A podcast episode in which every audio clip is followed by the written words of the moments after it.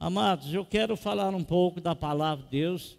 O pouco que eu digo é o suficiente que eu quero falar com você.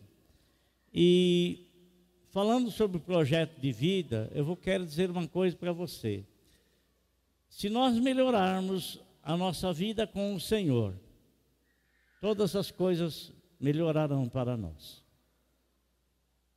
Se nós melhorarmos a nossa vida com o Senhor, as coisas estarão melhorando para nós. Por quê? Porque está escrito na palavra de Deus que Deus, ele já nos abençoou com toda sorte de bênçãos espirituais nos lugares celestiais em Cristo Jesus. Quer dizer que todas as bênçãos das quais nós precisamos, elas já foram entregues. E elas estão em quem? Em quem pagou o preço da minha dívida e quem pagou o preço da tua dívida para nos abençoar, que foi nosso Senhor Jesus Cristo. Então essas bênçãos estão guardadas no Senhor, estão ali. E elas estão ali e tudo que nós necessitar, nós devemos buscar nele. Ele não vai dando as coisas assim ao Léo, não. É um pouco para cá, um pouco para lá. Um pouco... Não, ele não faz isso, não. Vai depender muito da nossa disposição para com a pessoa dele. Muito, muito, muito. E você sabe, meus irmãos, é, todos os escritores do Novo Testamento, todos eles, eles escreveram e o escreveram através de uma inspiração que eles receberam do Espírito Santo, todos eles, né?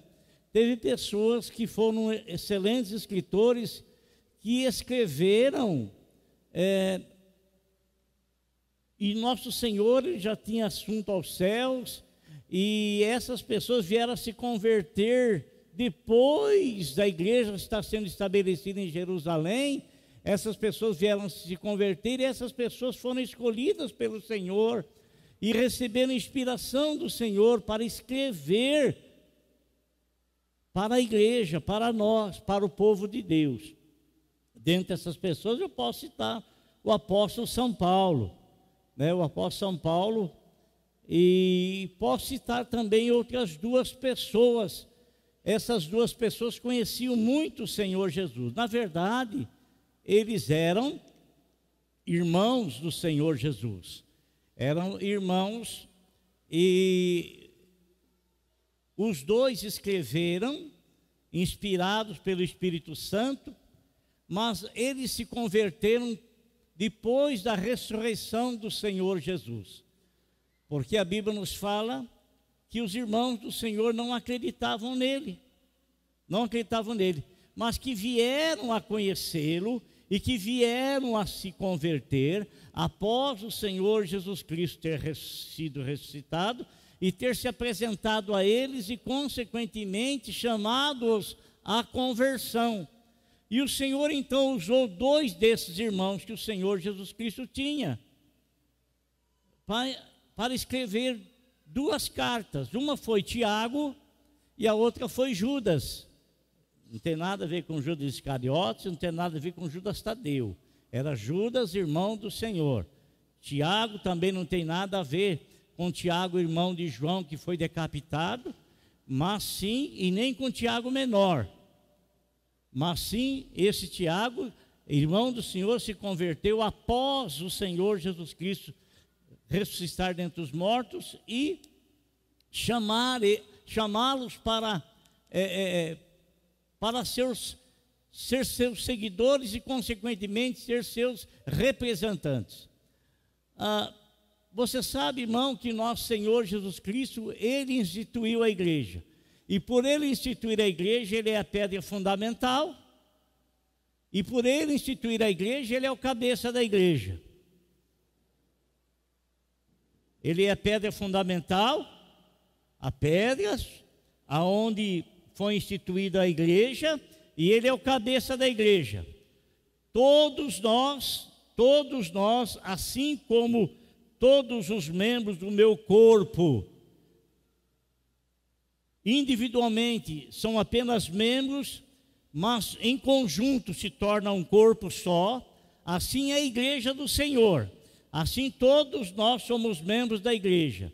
Assim como o meu pé só faz esse movimento, se a ordem partir da minha cabeça, do meu sistema nervoso, assim também o Senhor Jesus Cristo, que é o cabeça da igreja, tem poder sobre a igreja e tem orientação para dar para a igreja e tem orientação para dar para cada membro individualmente, né? Eu mexo minha mão e junto com a minha mão estão ali os quatro dedos, os cinco dedos, né? Que posteriormente posso mexer junto também. Mas eu mexendo essa mão, essa outra aqui está parada. A ordem está vindo só para essa mão. Então, a ordem pode vir para todo o corpo, conforme estou fazendo aqui agora, ou a ordem pode vir apenas para o meu pé, como estou fazendo aqui agora né? Mas o domínio vem todo da cabeça. Então a igreja, ela está debaixo do domínio do seu fundador, que é o Senhor Jesus. Ele fundou a igreja, ele ganhou muitas pessoas, mas dentre essas pessoas ele escolheu algumas que essas posteriormente viriam a trazer a igreja para uma maturidade maior. Por quê? porque nosso Senhor ele esteve três anos e meio junto com os demais que ele chamou.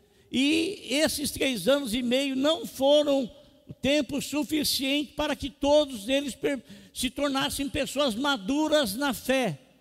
Mesmo sendo ensinadas pelo Senhor, mesmo estando caminhando com o Senhor, esses três anos e meio não foi suficiente. Tanto que, quando nosso Senhor Jesus Cristo ele estava para ser crucificado, ele chamou Pedro e disse para Pedro: Pedro, olha aqui, quando você se converter, aí você vai confirmar os seus irmãos, você vai estabelecer firmeza na vida dos seus irmãos, através daquilo que você vai ensinar e através daquilo que você vai lhes contar pela experiência que você teve.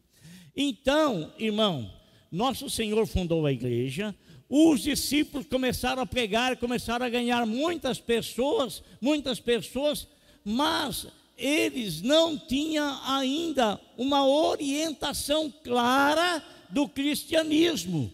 E esta orientação veio sendo dada como revelação a todos os escritores do Novo Testamento.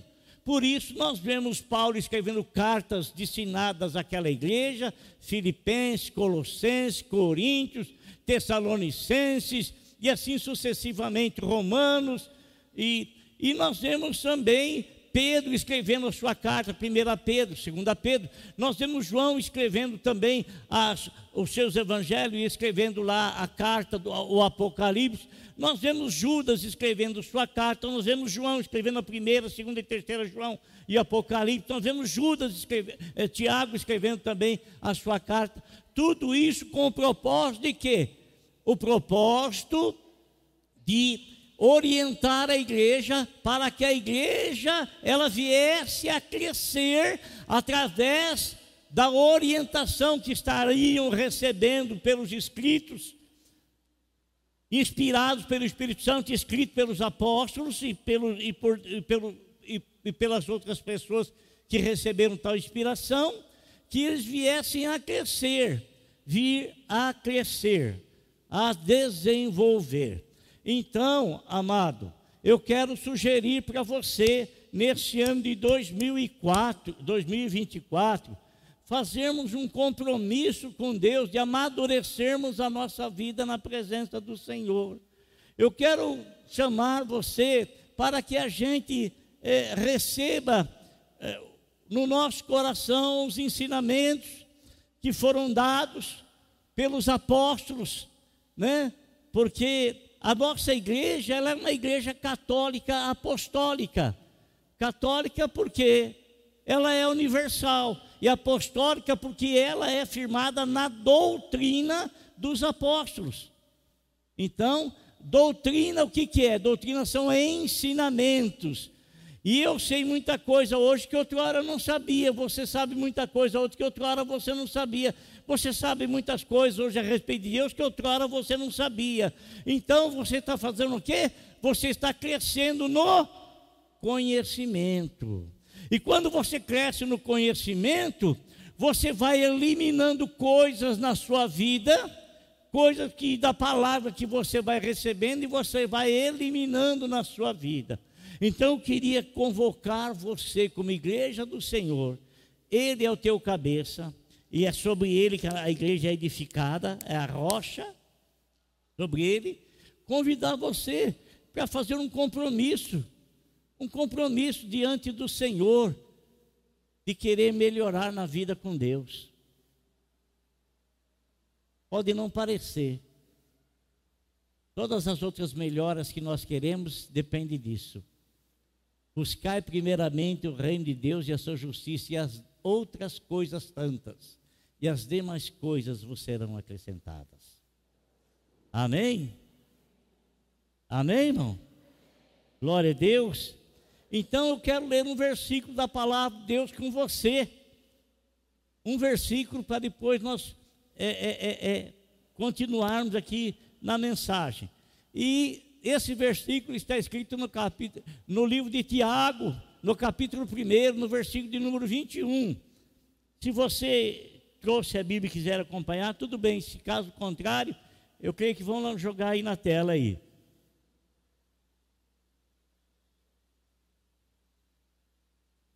1,21 de Tiago. E diz assim: Lembre que eu estou falando de melhorar a nossa vida com Deus. Está escrito lá, ó. Portanto, portanto, esse portanto, ele nos advém sobre as promessas que o Senhor tem nos feito. Então, devido a isso, devido às promessas, isso está escrito no no, no contexto todo desse, desse versículo eu vou ler. Então, devido a isso, portanto, livrem-se de toda impureza moral e da maldade que prevalece e aceitem humildemente a palavra implantada em vocês, a qual é poderosa para salvá-los. Tiago, ele está falando isso, amado, porque ele mesmo rejeitava o Senhor Jesus como Senhor e Salvador. Não aceitava. Mas a partir do momento em que ele recebeu o chamamento e se converteu, a partir desse momento, ah, talvez você não saiba do que eu vou contar, mas se você sabe, não tem problema nenhum. Tiago, amado, esse Tiago aí, ah, segundo historiador historiadores como Flávio Josefo e outros, eles contam que esse Tiago era um rapaz, um homem de tanta oração, depois que ele se converteu, logicamente, que os joelhos dele eram joelhos tão calejados como se fosse joelho de camelo. E tanta perseverança que ele tinha em oração, tanto que ele orava ao Senhor. Então ele está escrevendo que ele fazia isso depois que ele recebeu a palavra do Senhor na vida dele. E ele está recomendando a todos nós que temos essa promessa do Senhor, e essa promessa que nos advém de nós ouvirmos a Bíblia Sagrada, porque o apóstolo São Paulo, ele fala assim em Romanos 10, 17, que a fé, ela vem no nosso coração de nós ouvirmos e ouvirmos a palavra de Deus. A fé que nos traz salvação, a fé que nos traz cura, a fé que nos traz esperança, tudo isso está baseado na palavra de Deus. E lembra que eu vou falar para você uma coisa: nós pode, podemos ter muitas coisas crônicas na nossa vida, mas, amado irmão, a única que prevalecerá, que permanecerá e prevalecerá para sempre, o próprio Senhor Jesus Cristo citou o que, que é Passa os céus e a terra, mas as minhas palavras não hão de passar. Amém? Não hão de passar. Ora, se eu sei que existe algo que me traz esperança e que jamais, jamais nenhuma outra coisa prevalecerá sobre ela, eu vou confiar nele, nisso. E é a palavra de Deus. Então ele está falando, querido irmão, ele está dizendo para nós aqui, portanto, livrem-se de toda impureza moral. O que, que é a impureza moral? É os desacertos da vida, as coisas erradas que às vezes nós cometemos, coisa que a nossa consciência está lá nos chamando atenção, mas mesmo assim a gente está fazendo. Tá? Mesmo assim a gente está. E, e, então é para nós nos livrarmos disso. Se ele está falando que é para nós nos livrarmos disso, quer dizer que nós podemos encontrar força suficiente e capacidade suficiente para nos livrarmos disso. Porque o próprio apóstolo São Paulo disse: Eu posso todas as coisas naquele que me fortalece. Pare de dizer eu não posso, eu não consigo, eu não faço. Para de falar isso. Diga assim: eu posso sim, eu posso tudo, porque o Senhor me fortalece. Se eu quero deixar alguma coisa errada, eu posso, porque o Senhor me fortalece. Se eu quero deixar alguma coisa que eu acho que não está certo, está me prejudicando e está prejudicando outras pessoas por causa daquilo que me prejudica, eu vou deixar aquilo. Eu quero para a minha vida e para a vida dos meus aquilo que me faz o bem, que faz o bem a eles também.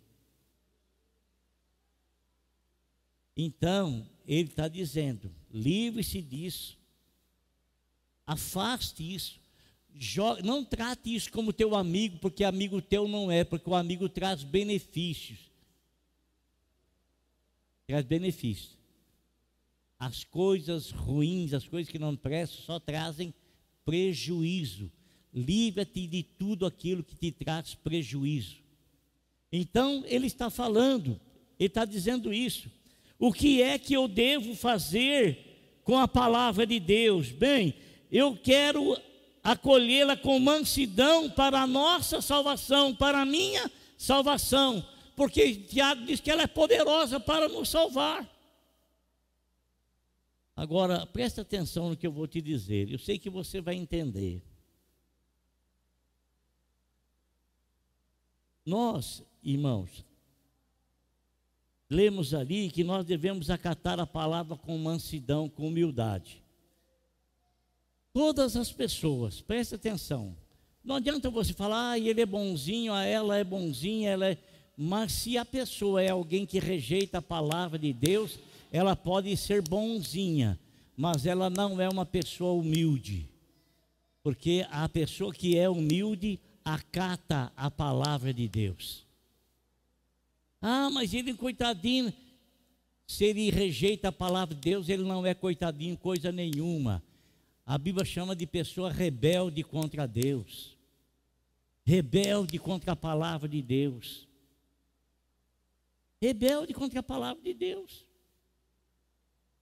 Por quê? Porque ele rejeita a palavra que o Senhor está transmitindo a ela. A palavra que é dos reis dos reis, do Senhor dos senhores, que é do Deus eterno, que é o grandioso, que é o poderoso, que é aquele que jamais nós podemos rejeitar e desprezar. Jamais. O que, que nós vamos fazer com a palavra de Deus, irmãos? Que atitude que nós iremos ter com respeito a ela? O que devemos fazer com ela? Ora, o apóstolo São Paulo, no livro de Colossenses, no capítulo 3, versículo 16, ele disse o seguinte: Habite ricamente em vós. Põe aqui para mim, por favor. 3,16. Habite ricamente em vocês a palavra de Cristo. Habite, quer dizer, more não é fazer uma visita de vez em quando. Não é fazer uma visita de vez em quando. Nessas, nessas, nesses dias de Natal, de Ano Novo, a gente recebe muitas visitas em casa. Mas a gente sabe que a visita vem e vai, ou então somos recebidos como visita na casa de muita gente. Mas nós sabemos que é apenas uma visita, é um temporário, né? Mas na nossa casa nós residimos, nós moramos ali, e ali está dizendo que deve morar em nós ricamente, abundantemente, não com escassez. Não com escassez. Presta atenção, querido, que eu quero falar para você. Às vezes, você fica muito feliz, muito contente porque você vem na igreja e você recebe a mensagem da palavra de Deus. Glória a Deus por isso. mas você fez uma visita à igreja e você recebeu a palavra do Senhor. Mas está dizendo que não é apenas para ser uma visita, é para morar e, morar e morar não com escassez, mas a morar ricamente. A palavra de Deus deve morar ricamente em nós, abundantemente em nós. E por quê? Porque ela é apta para ensinar, para aconselhar, para ajudar uns aos outros. Amado, preste atenção. O apóstolo São Paulo, ele fala no livro de Efésios que é para nós colocarmos toda a armadura de Deus. E quando fala armadura, não é para me pegar um capacete, né? Um capacete e colocar um capacete na minha cabeça, uma coisa visível não é para me colocar uma coraça de proteção nos meus ombros, uma coraça visível. Isso tudo é invisível, é o capacete da salvação, é a couraça do Espírito, é a espada do Espírito, que é a palavra de Deus. Né? A espada, então, ela, a espada ela é apta para você se defender e para você também refutar um ataque e para você atacar também a palavra.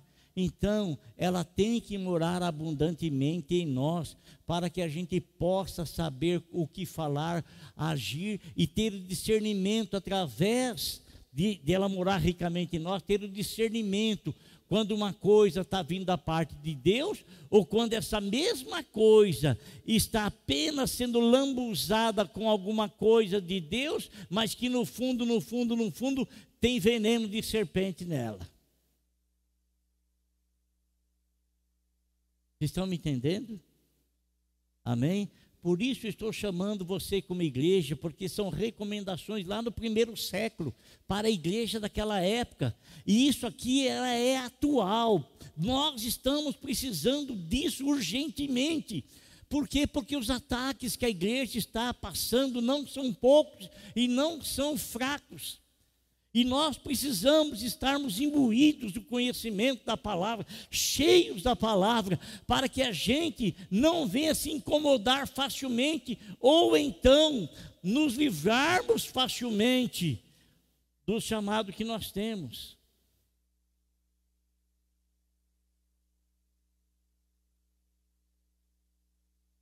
O que devemos fazer com a palavra de Deus? Nós devemos observá-la para o crescimento, conforme está escrito em 1 João capítulo 2, versículo 5, diz assim: Mas se alguém obedece a sua palavra, mas se alguém obedece a sua palavra, nele verdadeiramente o amor de Deus está aperfeiçoado. Dessa forma sabemos que estamos nele. Então, se alguém obedece à palavra do Senhor, eu quero chamar a sua atenção que o próprio Tiago ele fala na sua carta para que a gente não seja apenas ouvinte da palavra. Não ser apenas ouvinte, igreja do Senhor Igreja de Jesus Cristo, não seja apenas ouvinte da palavra, mas receba a palavra com humildade no teu coração. Busque ter o conhecimento para que a palavra habite abundantemente na tua vida. Guarde a palavra na tua vida porque se você guardar a palavra na tua vida, você vai permanecer no amor de Deus, porque o amor de Deus é revelado na palavra dele. E quando você guarda a palavra dele, você está testemunhando do amor que você tem para com ele e do amor que você tem para com a palavra dele. Que Deus nos ajude como igreja a agirmos assim. Deus nos ajude como igreja. Estamos aí encerrando um ano, oh, glória a Deus, mas eu quero ser melhor em 2024 do que eu fui em 2023. Porque o aperfeiçoamento na vida nossa, ele é contínuo. E esse aperfeiçoamento é feito pela palavra que habita em nós, que mora em nós e que permanece em nós. O amor de Deus que permanece em nós. Olha, vou pedir uma coisa para você. Repreenda o espírito de preguiça na tua vida, de leitura da palavra. Eu repreenda isso, irmão. Repreenda isso. A palavra é sustentação para a tua vida. A palavra é fortalecimento para a tua vida. Se Deus quer que você busque a Ele e que você habite, e que a palavra dele habite ricamente em você, então quem quer o contrário é outra pessoa, porque você não não habitando ricamente a palavra de Deus em você, você vai ter muitos espaços vazios que Ele vai poder ali tentar contra a tua vida muitos espaços vazios que ele vai tentar ali ocupar na tua vida.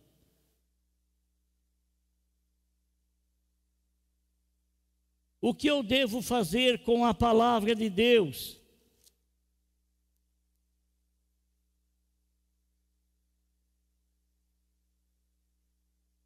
Permanecer nela para sermos discípulos de verdade.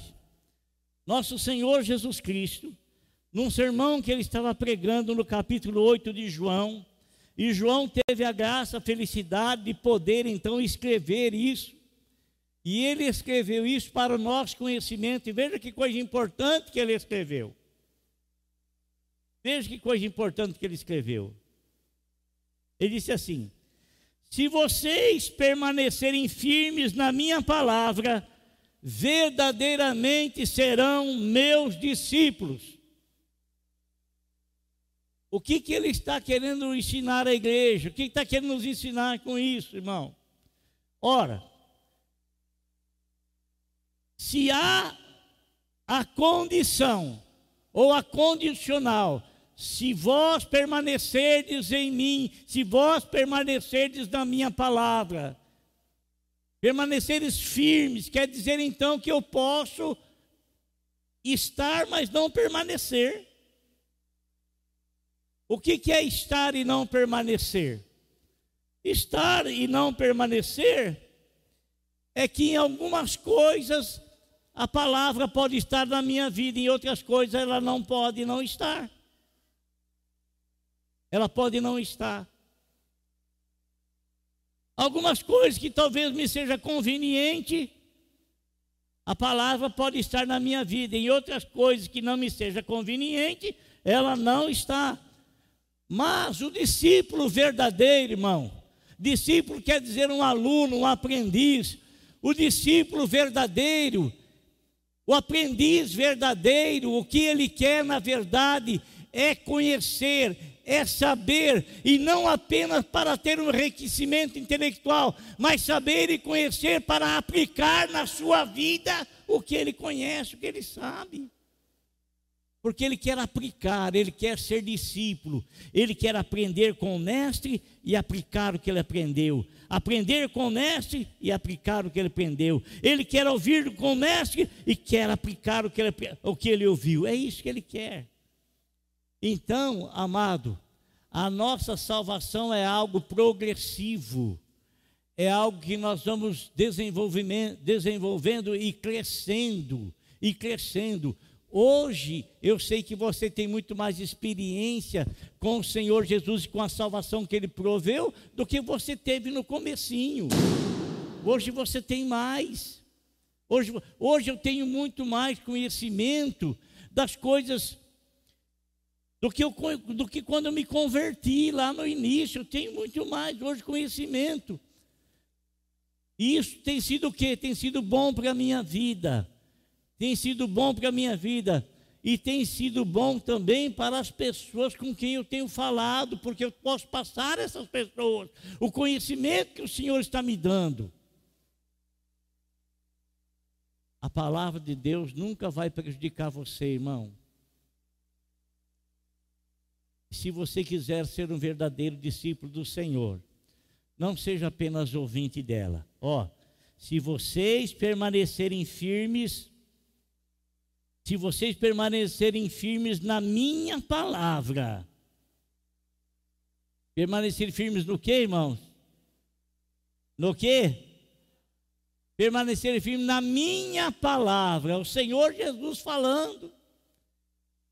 Verdadeiramente vocês vão ser o quê? Discípulos dele, aprendiz dele. O que nós devemos fazer com a palavra de Deus? Apegar-se a ela para servir aos outros. Em Tito, uma carta pastoral escrita pelo apóstolo São Paulo, a Tito, ele traz essa recomendação. E apegue-se firmemente à mensagem fiel, da maneira como foi ensinado, para que seja capaz de encorajar outros pela sã doutrina e de refutar os que se opõem a ela. Paulo ele está escrevendo para o pastor Tito. E como ele está escrevendo para o pastor Tito, Paulo escreve trazendo uma responsabilidade maior sobre Tito, porque não é uma carta individual, mas é uma carta pastoral, uma carta de tratamento que esse pastor vai dar com as pessoas ou para com as ovelhas. E, e Paulo está chamando a atenção dele para que ele seja fiel. Fiel fiel. Fiel naquilo que ele recebeu, isso é, naquilo que Paulo transmitiu a ele, naquilo que Paulo ensinou a ele. Para que ele também tenha nessa mesma fidelidade, nessa a responsabilidade de ensinar as pessoas que estavam ali para ouvi-la ou para ouvi-lo. Então, meu querido e amado irmão, em nome de Jesus, amado, olha, às vezes eu fico tão chateado com determinadas coisas, irmão. Aí me aparece agora um, uma pessoa querida da gente. Há muito tempo faz que não vem na igreja. Ele não vem mais na igreja porque ele agora ele está na graça do Senhor. Estando na graça do Senhor, ele não precisa vir na igreja, estando na graça do Senhor, ele não precisa estar em comunhão com os irmãos, está na graça, agora, tudo agora é a graça. Só que a graça, amado irmão, ela é diferente do que a pessoa imagina. A graça que veio através de Cristo Jesus não veio uma graça centralizada nele próprio. Mas a graça que veio em Jesus Cristo veio numa graça de braços abertos. Porque Deus amou o mundo e não tem jeito de amar o mundo de braços cruzados. Não tem como. Você, amado, vem aqui, por favor. Vem aqui. Se eu estou na graça, a minha graça é uma graça de braços abertos. Feche seu braço assim. Me dê um abraço. Tem como dar um abraço, irmão? Tem como abraçar? Não tem como, porque eu estou me abraçando, eu estou de braços cruzados. Graça não é isso, graça não é se autocentralizar. A graça é braços abertos, abraça. A graça abraça. A graça abraça. E muitas pessoas, então, eles querem uma graça para não ter compromisso com ninguém. Irmão, a graça ela tem que ter testada na nossa vida. A graça não foi testada na vida de Jesus, ele sendo uma pessoa perfeita, ele recebeu tantas pessoas imperfeitas, mas ele nunca deixou de abraçá-las. Por quê? Porque ele reconhecia a fraqueza do homem. Está escrito que ninguém precisava falar para ele o que o homem era, porque ele bem sabia o que o homem era. Mas mesmo assim, ele, o perfeito, ficou de braços abertos para abraçar os homens na sua imperfeição. E muitas vezes a pessoa, ele quer, ele quer fazer as coisas isoladamente, sozinho, na graça sozinho, porque ele não quer ver as imperfeições na vida das pessoas, porque ele acha que ele é mais perfeito.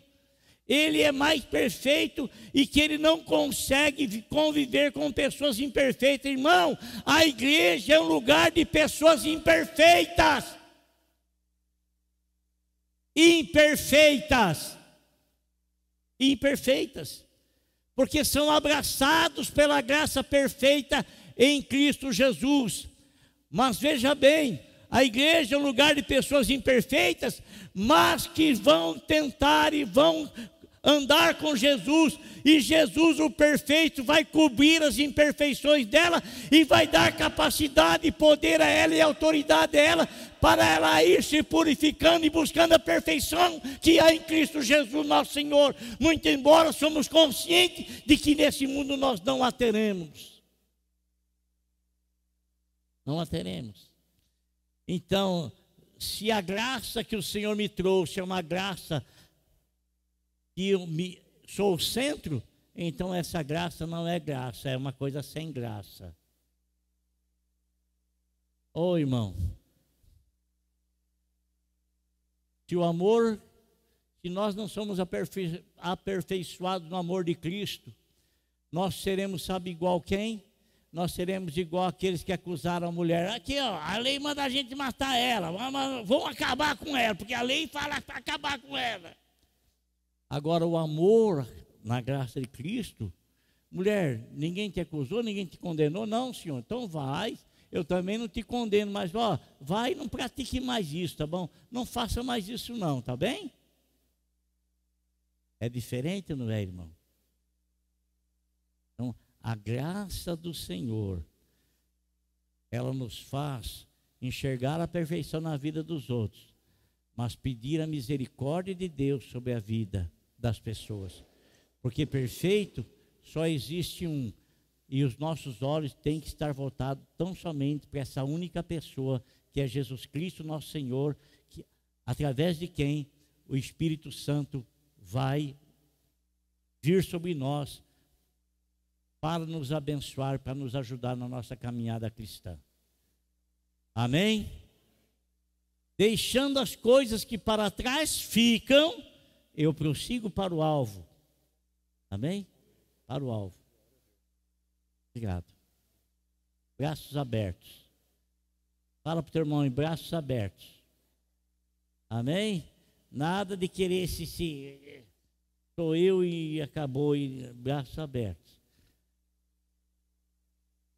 Eu acho que mais dois minutinhos só.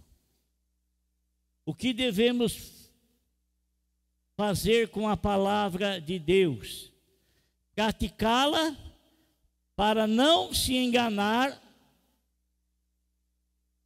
a si mesmo. Mais uma vez, Tiago, ele fala no capítulo 21, já, e versículo 22. Sejam praticantes da palavra e não apenas ouvintes enganando-se a si mesmo. É, é, vai ser a última recomendação, tá? Sejam praticantes da palavra. Praticantes da palavra. Querido, ó, oh, vem cá um pouquinho.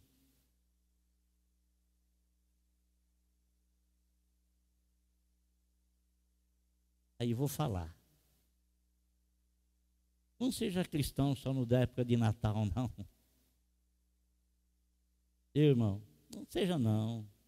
Não amoleça seu coração somente em época de Natal, que, que o cristianismo está voltado para o Cristo bendito. Não seja não. Deixa o Senhor morar na tua vida. Aliás, foi para isso que ele veio. Ele veio para morrer por você, ele veio para trazer salvação.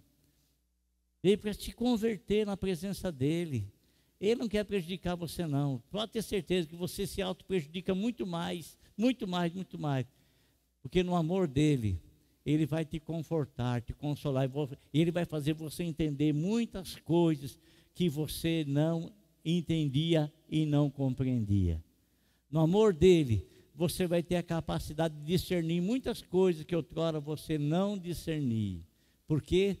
Porque é o bem que Ele quer te fazer. E aí então nós iremos orar a oração do Pai Nosso.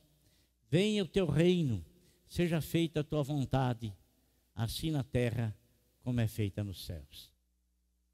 Amém?